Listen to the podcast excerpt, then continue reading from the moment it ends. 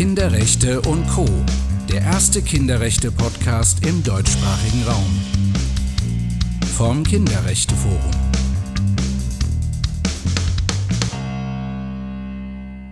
Hallo und herzlich willkommen zu einer neuen Folge Kinderrechte und Co., dem ersten Kinderrechte-Podcast im deutschsprachigen Raum. Heute zu unserer Folge Kinderrechte und die Corona-Schutzimpfung. Wir freuen uns, dass ihr wieder nach einer langen Pause hier dabei seid und äh, wir uns heute mit diesem sehr wichtigen Thema befassen können, was Impfungen mit Kinderrechten zu tun haben. Heute ist Donnerstag, der 22. Juli 2021. Mein Name ist Üven Ergün. Und mein Name ist Janis Berling. Ja, Janis, ähm, in den letzten Wochen gab es ja ziemlich viel Debatten und Streit, kann man schon fast sagen, über die mögliche Corona-Impfung von Kindern. Und sie ist immer noch ein umstrittenes Thema seit eigentlich Monaten. Was ist denn da Gegenstand dieser Diskussion? Ja, ein Problem, was wir im Moment sehen, ist, dass immer wieder widersprüchliche Aussagen von Seiten von ExpertInnen und PolitikerInnen und im Gegenzug der ähm, Ständigen Impfkommission, der STIKO, kommen. Und es relativ unklar ist, was genau die offizielle Ansage ist und insbesondere auch der Nutzen und die Risiken der Corona-Schutzimpfung für Kinder umstritten sind. Es gibt da verschiedene Studien, es gibt verschiedene Sachen, die zitiert werden. Und dann haben wir natürlich auch noch die Diskussion um den Präsenzunterricht in Schulen, der jetzt nach den Sommerferien wieder anfangen soll. Und inwiefern eine Impfung äh, dabei helfen könnte, die Infektionszahlen niedrig zu halten. Und wir haben obendrein auch noch viele Fragen bei Kindern und Eltern, äh, nämlich die Frage, kann ich mich oder mein Kind überhaupt impfen lassen? Welche Risiken gibt es? Wie bekomme ich eine Impfung und so weiter? Und für uns als Kinderrechte-Experten ist natürlich eine ganz wichtige Frage, was, äh, was hat das eigentlich mit Kinderrechten zu tun, äh, diese Impfung? Und da kann man ja ganz klar sagen, Kinder haben ein Recht auf Gesundheit. Ja? Das ist ein Kinderrecht, was in der UN-Kinderrechtskonvention festgeschrieben wurde, nämlich in Artikel 24 der UN-Kinderrechtskonvention. Wir möchten dieser wichtigen Debatte äh, eine eigene Folge widmen und deswegen heißt unsere heutige Folge auch Kinderrechte und die Corona-Schutzimpfung. Janis, was möchten wir mit der heutigen Folge erreichen? Uns ist wichtig, dass wir in diese Debatte ein wenig Sachlichkeit reinbringen und insbesondere wichtige Fragen für Kinder und auch deren Eltern beantworten. Beziehungsweise auch die Perspektive der Kinder schildern, also wie Kinder die Frage, die Debatte als Betroffene wahrnehmen und äh, was auch der Wille von Kindern ist. Wollen sich Kinder impfen lassen? Haben sich, lassen sich vielleicht viele Kinder impfen? Oder ist das ein Thema unter Kindern? Genau, das erste Gespräch hat unser Kollege Leo Hansen mit Dr. Axel Gerschlauer geführt. Er hat äh, Dr. Axel Gerschlauer getroffen. Er ist Kinderarzt aus Bonn und mich interessiert natürlich, welche Antworten gibt er auf die dringenden Fragen von Kindern und Eltern. Hören wir doch einfach mal rein.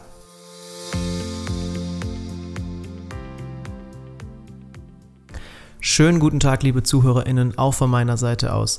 Wie angekündigt ist zu Gast heute Herr Dr. Axel Gerschlauer. Er ist Facharzt für Kinder- und Jugendmedizin in Bonn und ist seit 2016 Vorsitzender des Vereins Kinder- und Jugendärzte Bonn. Seit 2019 zudem Obmann des Berufsverbandes der Kinder- und Jugendärzte für Bonn und den linksrheinischen Rhein-Sieg-Kreis und das war auch noch nicht sein letztes Amt. Er ist seit diesem Jahr auch noch Pressesprecher des Berufsverbandes der Kinder- und Jugendärzte für die Region Nordrhein. Schönen guten Tag, Herr Geschlauer. Ich freue mich, dass Sie heute bei uns sind. Schönen guten Tag, Herr Hansen. Ja, dann würde ich sagen, verlieren wir gar nicht viel Zeit und starten direkt ins Thema. Ja, es geht ja um die Corona-Schutzimpfung. Für wen ist sie denn jetzt eigentlich offiziell empfohlen? Empfohlen ist sie tatsächlich äh, für alle Personen ab 16 das, die 16-Jährigen gelten im Prinzip schon als erwachsen. Und dabei geht es natürlich in erster Linie auch um die, die ein erhöhtes Risiko hätten, durch eine Covid-19-Erkrankung schwer zu erkranken. Also es macht sicherlich viel mehr Sinn, chronisch Kranke zu impfen als ganz gesunde. Aber wir wissen ja auch, die Gesunden können, je älter sie sind, schwer an Covid-19 erkranken.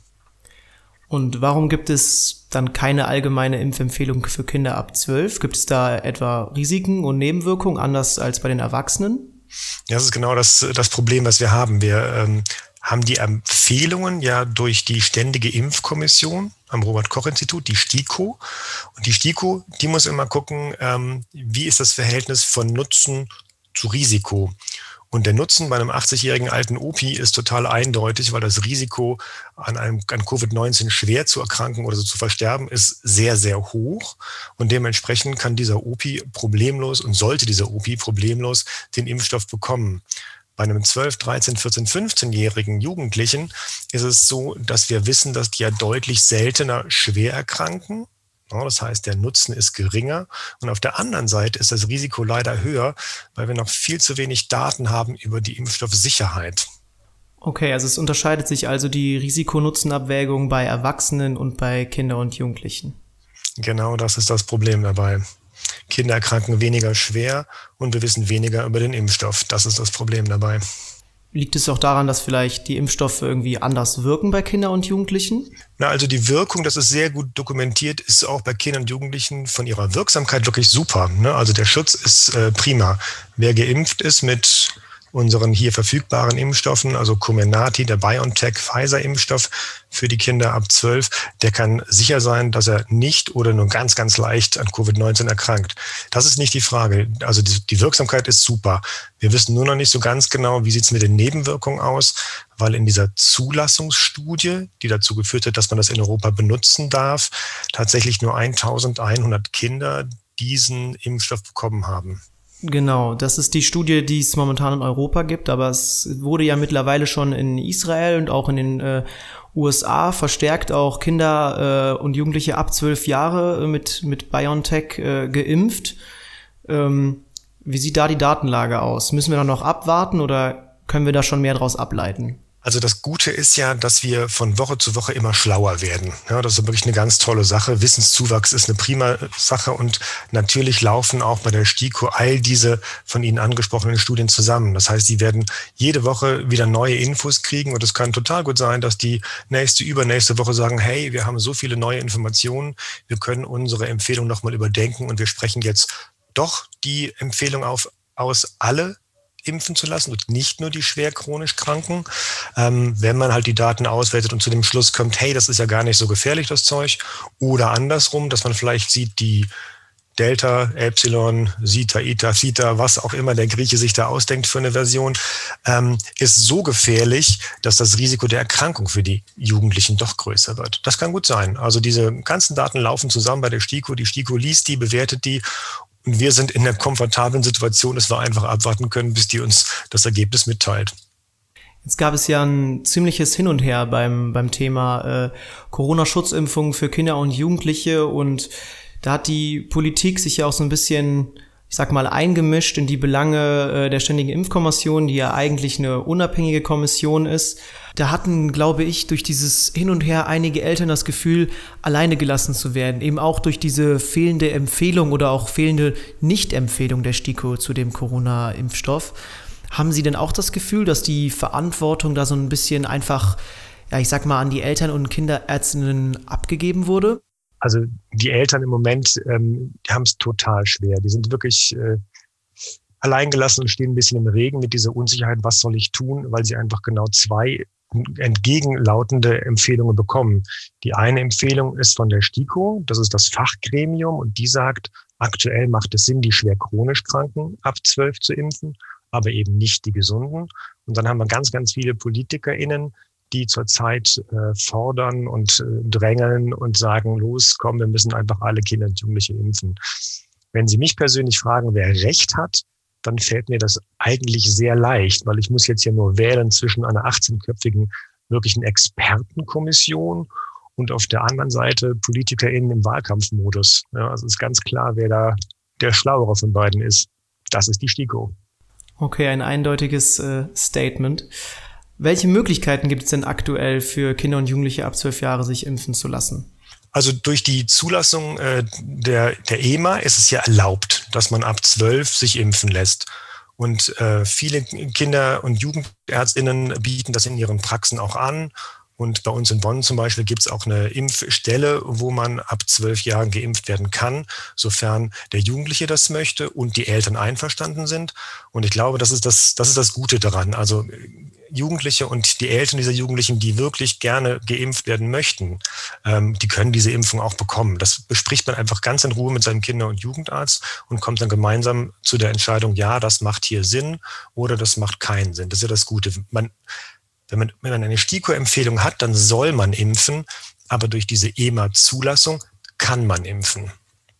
Okay. Und jetzt haben Sie es gerade selber schon angesprochen, dass natürlich die Kinder darauf angewiesen sind und die Jugendlichen auch, dass äh, ihre Eltern auch noch zustimmen müssen. Gibt es denn auch Möglichkeiten äh, für Kinder und Jugendliche, die sich impfen lassen wollen und die Eltern wollen das nicht?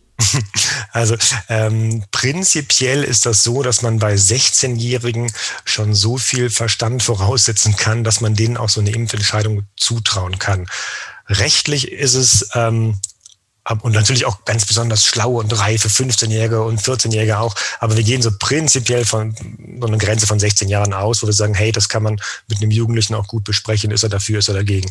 Rechtlich ist es so, dass sich ein äh, Arzt, eine Ärztin auf ziemlich dünnes Eis begibt, wenn Mama und Papa ganz klar sagen, du sollst mein Kind nicht impfen und ich mache das dann trotzdem. Also ähm, das ist auch nicht das, der Sinn dabei, das ist nicht das Ziel. Ich denke, das Ziel muss immer sein, dass die Jugendlichen, die Eltern und äh, der die betreuende Ärztin gemeinsam zu einem Ergebnis kommen. Und eigentlich klappt das auch immer.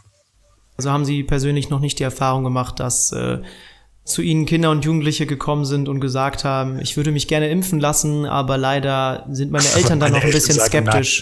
Nein. Nee, das habe ich zum Glück noch nicht gehabt. Das wäre auch wirklich eine ganz blöde Situation.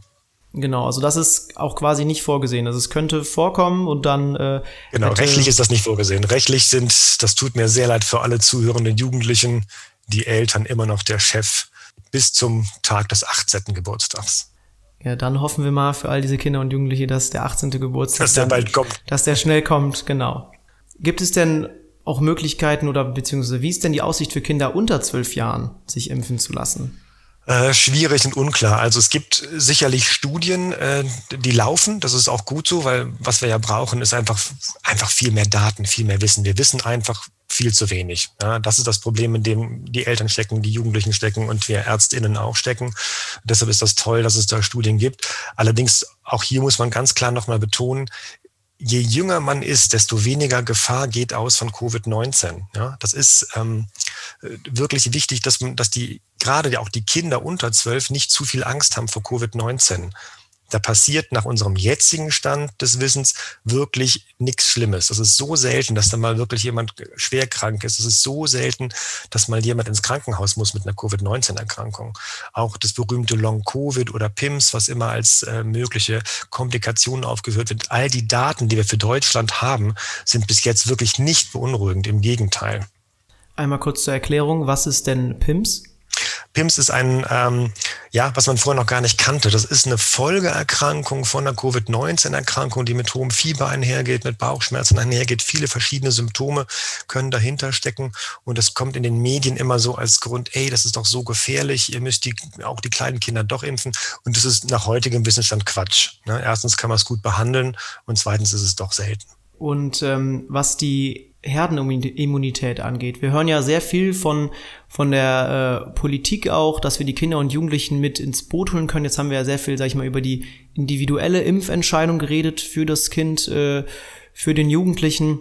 Aber wie sieht das aus, äh, wenn wir eine Herdenimmunität erreichen wollen? Jetzt spricht man momentan bei, bei der Delta-Version äh, Mutante des Coronavirus von, ähm, von 85 Prozent äh, Impfquote, die man erreichen müsste, damit wir eine Herdenimmunität erreichen. Und jetzt ist es so, dass wir diese 85 Prozent in Deutschland ähm, gar nicht erreichen können, wenn wir die Kinder und Jugendlichen nicht mit ins Boot holen.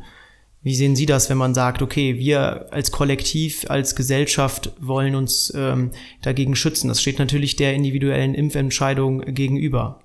Ja, also ich als Kinder- und Jugendarzt, mein primäres Ziel ist der Individualschutz von Kindern und Jugendlichen, ganz, ganz klar. Und der beste Schutz für Kinder und Jugendliche ist das Impfen der Erwachsenen. Das wäre also eigentlich jetzt wirklich das Zeichen der Zeit. Die Erwachsenen sollen sich impfen lassen, damit wir auch Kinder und Jugendlichen schützen können und einen normalen Alltag ermöglichen. Die berühmte Herdenimmunität ähm, ist natürlich, wäre toll, wenn man die erreicht. Ähm, ich glaube, nur die wirklichen großen Optimisten oder PolitikerInnen äh, verkünden das als realistisches Ziel. Und eigentlich, muss ich ehrlich sagen, geht es mir ein bisschen auf den Senkel, dass jetzt schon wieder Kinder und Jugendliche in die Pflicht genommen werden sollen, weil Kinder und Jugendliche sind die großen Verlierer dieser Pandemie und die haben wirklich, wirklich genug zurückgesteckt und waren wirklich oft genug in der Pflicht und in der Verantwortung. Die sind beschimpft worden als die Pandemietreiber, die sie nicht sind. Die mussten zu Hause bleiben äh, und konnten Oma und Opa nicht besuchen aus Angst, dass sie die anstecken. Ähm, die Schulschließungen haben wirklich Massen von Katastrophen und Folgeschäden hervorgerufen. Wir haben so viele psychologische, psychiatrische Probleme bei Kindern und Jugendlichen. Ähm, das ist jetzt echt genug. Also Kinder und Jugendliche sollen bitte nicht für das Erreichen der Herdenimmunität auch noch in die Pflicht genommen werden. Das halte ich für total falsch. Das ist die absolut falsche Zielsetzung. Wenn die sich gerne impfen lassen möchten, dann können sie das gerne tun, aber die sollen nicht gezwungen werden, das zu tun, mal wieder für die Allgemeinheit. Kinder und Jugendliche haben genug getan für die Allgemeinheit. Jetzt sind die anderen dran.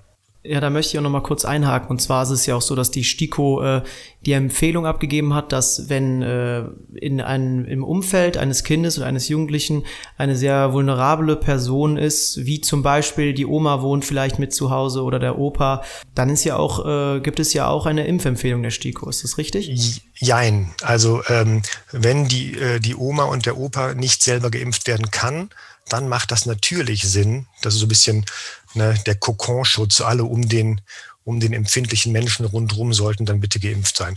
Und das, glaube ich, das würde auch jedes Enkelkind mitmachen, wenn man sieht, die Oma hat ein, eine schwere Krankheit, einen, Immun, einen Immundefekt und kann vielleicht gar nicht geimpft werden, dann ist, glaube ich, jedes Enkelsohn und Enkeltochter bereit, sich gerne impfen zu lassen, um die Oma zu schützen. Das ist nicht die Frage, na klar. Und was sind denn Ihre persönlichen Erfahrungen in der Praxis mit dem Impfen? Gibt es da eine hohe Nachfrage von Kindern und Jugendlichen? Vielleicht können Sie ja mal ein paar Anekdoten aus ja, der Praxis erzählen. Also, der, ähm, der, die Nachfrage ist tatsächlich sehr hoch, scheint gerade wieder so ein bisschen abzuflauen, aber das kann natürlich auch in den Sommerferien liegen. Ähm, ich habe am letzten Samstag ein bisschen den Berg abgearbeitet und hatte da 34 äh, Impflinge in meiner Praxis. So zum Vergleich von wegen, wer wird geimpft, wer wird nicht geimpft, wer hat eine Indikation, also einen STIKO-Grund und wer nicht. Von diesen 34 Impflingen waren zehn, die tatsächlich schwer chronisch krank waren ähm, wo also die STIKO auch gesagt hätte, ja, das macht Sinn. Und die 24 anderen haben es aus anderen Gründen gemacht. Das war mehr so das Gefühl von entweder ähm, irgendwie habe ich ein blödes Gefühl und habe doch Angst vor der Krankheit oder ich befürchte, dass ich Einschränkungen habe oder tatsächlich jetzt kam ganz viel, wir wollen in Urlaub fahren und wollen ähm, schon geimpft in das, äh, ins Ausland fahren und keine äh, Einschränkungen haben. Also die, die Gründe, sich impfen zu lassen, außerhalb der schwer chronisch Kranken ähm, sind, sind vielfältig. Und ähm, wie sehen Sie das, wenn jetzt zum Beispiel immer mehr Freiheiten es zurück äh, gibt von der Politik äh, an die Zivilgesellschaft und halt eben dann nur an die Geimpften oder die negativ Getesteten, wenn das dann auch die Kinder und Jugendlichen betrifft? Ähm, da kriege ich sofort einen sehr hohen Puls, muss ich sagen. Also Freiheiten für Kinder und Jugendliche, und das hat die Politik mehrfach, mehrfach, mehrfach versprochen, dürfen nicht geknüpft sein an den Impfstatus. Ja, das wäre wieder mal eine, eine große Unfairness den Kindern und Jugendlichen gegenüber. Äh, bestes Thema ist ja Schulöffnungen, Schulschließungen. Und wir haben das in der ganzen Pandemie immer wieder gehört. Schulschließungen dürfen immer nur das letzte Mittel sein. Und wir haben es alle erlebt. Schulschließungen waren das erste Mittel. Ja, und dann war ganz klar, na, die Schulen müssen sofort wieder geöffnet werden, sobald es geht. Und da hast du schon wieder Leute im Fußballstadion gesehen, die Kinder waren immer noch im Homeschooling. Also das ist wirklich eine totale Ungerechtigkeit, die mich wahnsinnig wütend macht.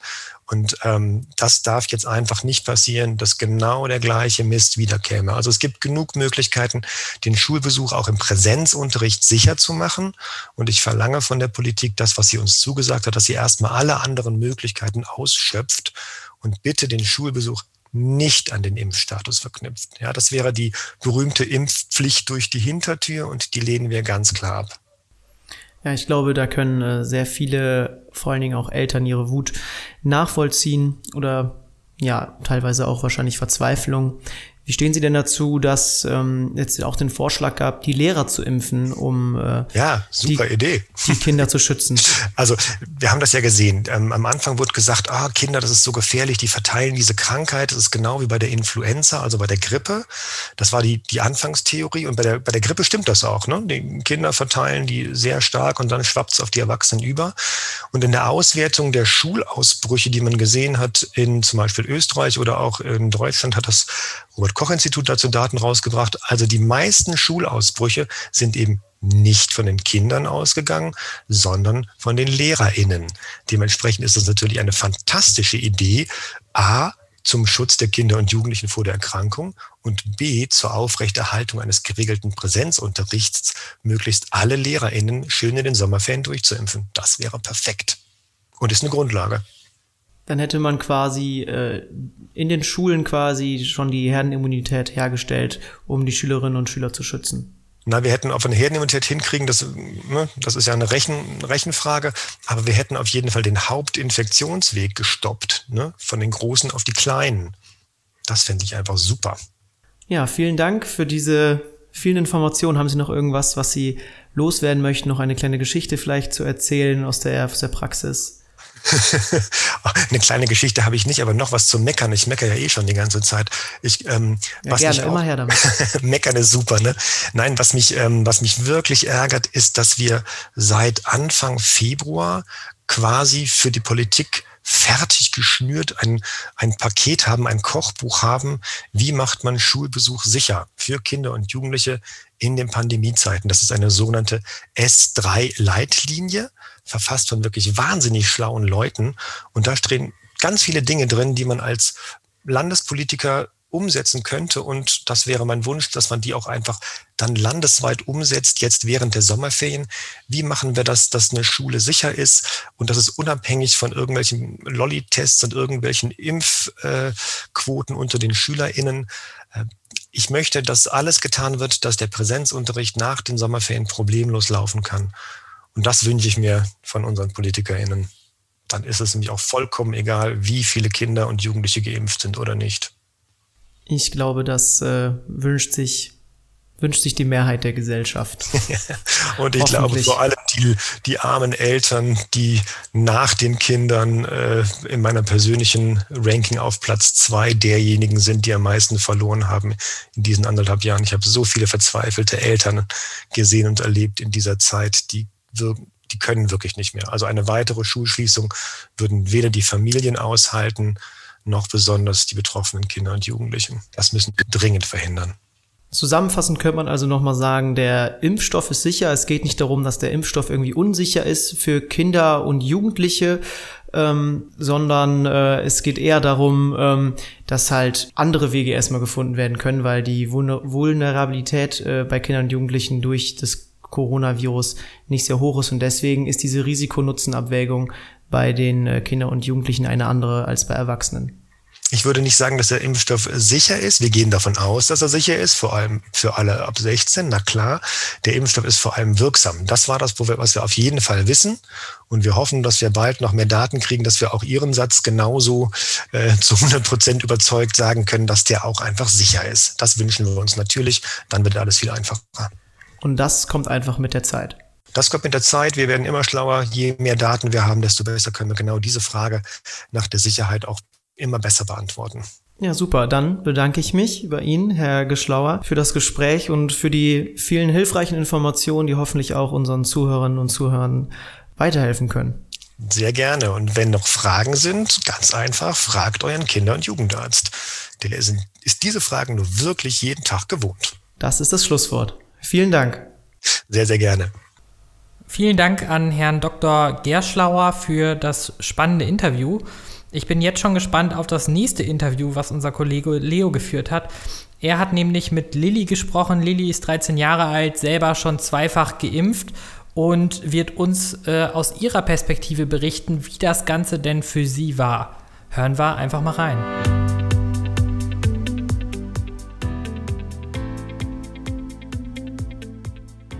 Hallo Lilly, schön, dass du heute vorbeigekommen bist. Vielleicht stellst du dich einmal kurz für unsere ZuhörerInnen vor. Äh, ja, also ich heiße Lilly und ich komme nach den Sommerferien in die achte Klasse und ich gehe äh, in Köln zur Schule. Ja, Lilly, erzähl doch vielleicht einmal kurz, wie du die Zeit während des Lockdowns so wahrgenommen hast. Natürlich auch vor allen Dingen die Situation mit dem Homeschooling. Ja, also es war jetzt keine schöne Zeit so. Es war natürlich jetzt auch nicht total doof oder so. Ich habe mich mit meinen Freunden dann über Zoom oder Teams getroffen. Dann haben wir da so geredet nach der Schule oder so. Und Schule hat eigentlich bei mir jetzt ganz gut geklappt. Also ich habe eigentlich alles ganz gut mitgemacht, konnte immer alles gut abschicken und so. Ähm, aber es war jetzt natürlich nicht so schön und dann geht man doch lieber in die Schule und dann kann man auch mehr mit seinen Freunden so machen in den Pausen und ja. Bei unserem Podcast geht es hier heute um die Corona-Schutzimpfung für Kinder und Jugendliche.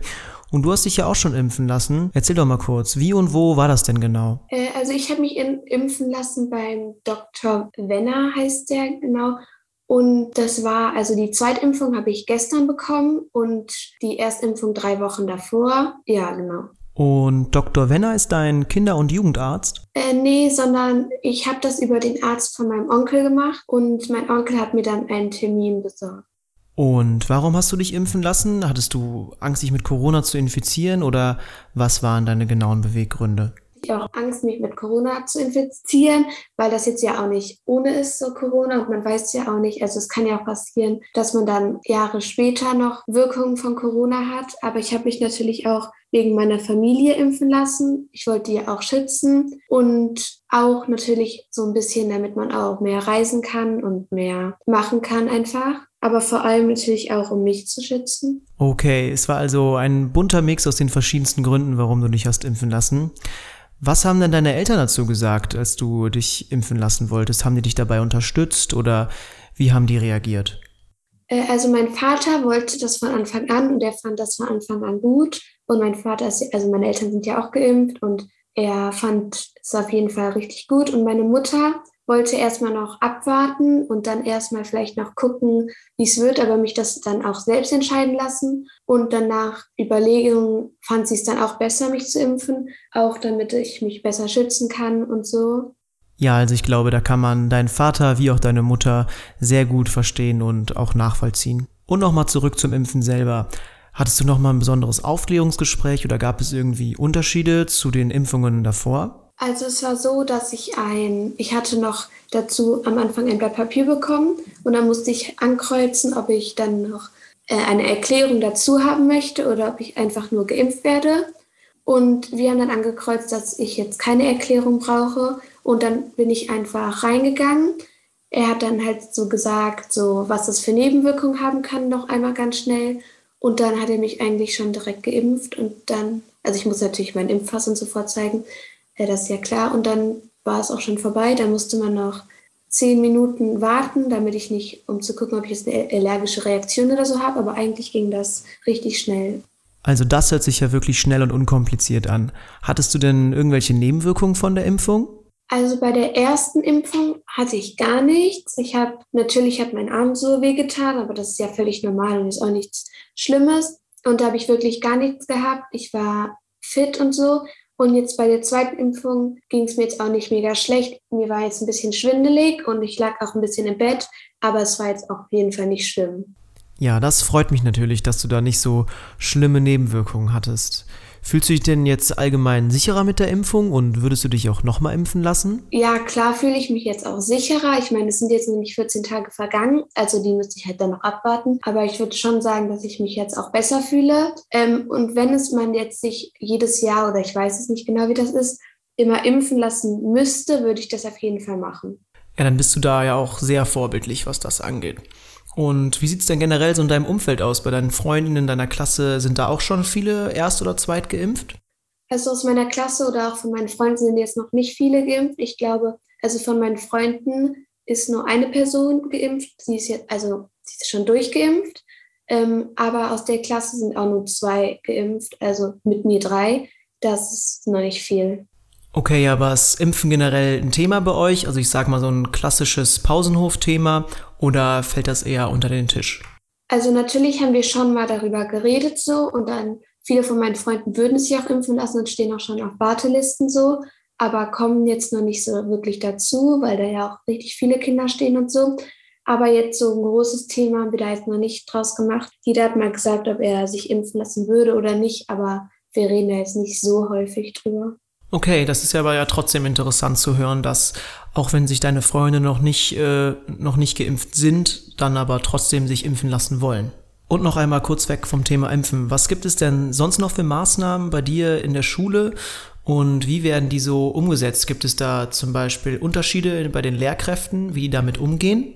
Also jeder trägt natürlich immer am Platz eine OP-Maske oder äh, FFP2-Maske. Das ist, es gibt natürlich Maskenpflicht und wir werden auch dreimal in der Woche getestet. Und es ist schon Lehrer zu Lehrer ein wenig unterschiedlich.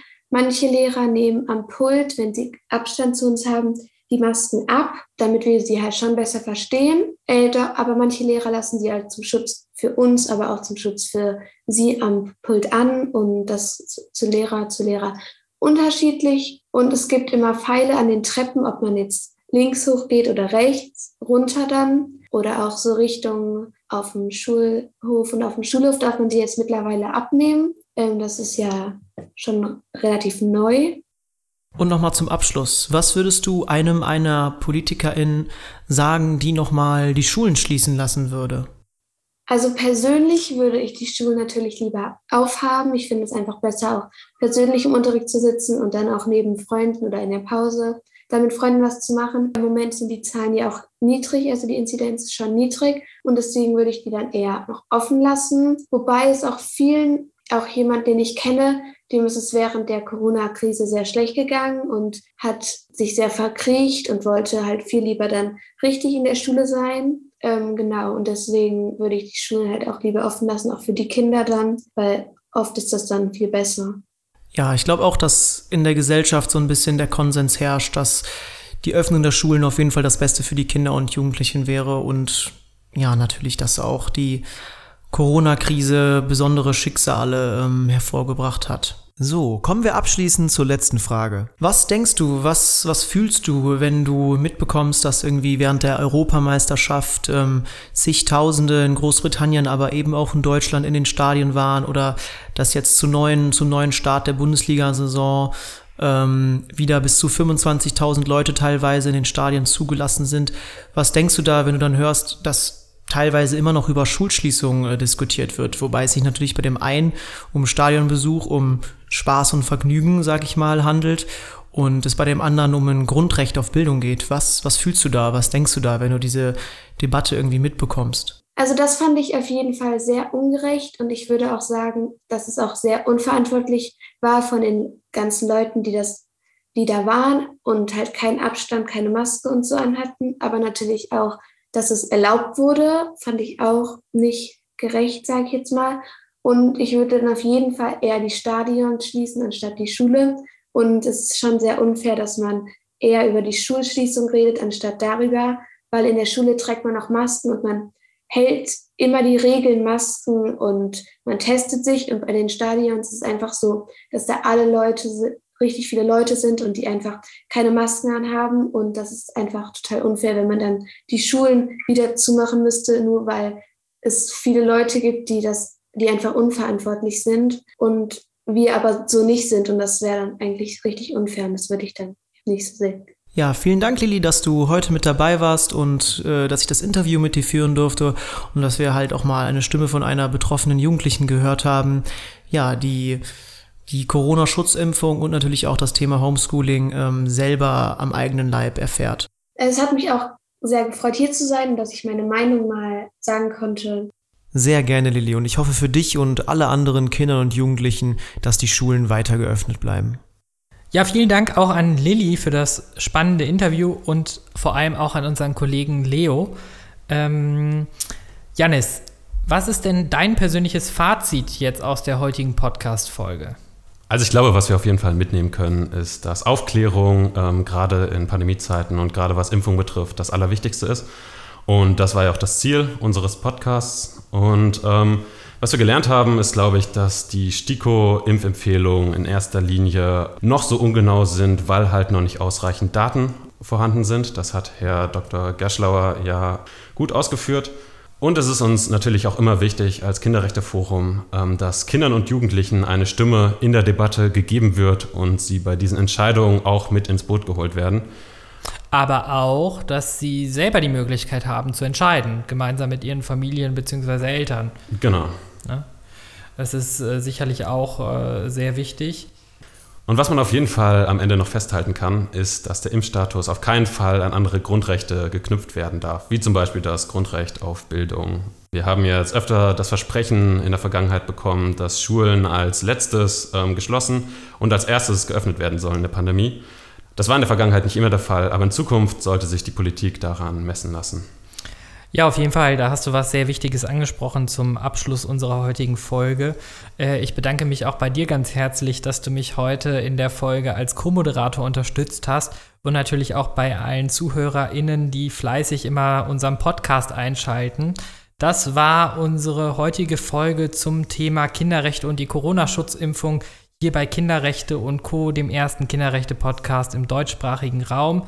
Ich freue mich, wenn ihr auch nächstes Mal wieder dabei seid und wünsche euch noch einen schönen Donnerstag. Unterstützt uns gern mit einer kleinen Spende. Details findet ihr in der Podcast-Beschreibung. Bis zum nächsten Mal. Mein Name ist Üven Ergün. Und mein Name ist Johannes Berling.